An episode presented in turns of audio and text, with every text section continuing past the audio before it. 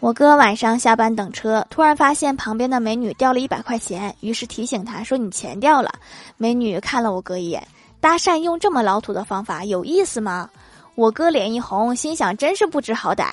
这时旁边一个帅哥又说：“美女，真是你掉的。”然后美女转过头对那个帅哥嫣然一笑，说了一声“谢谢”，然后就弯腰捡起了钱，然后两个人就愉快的聊起了天。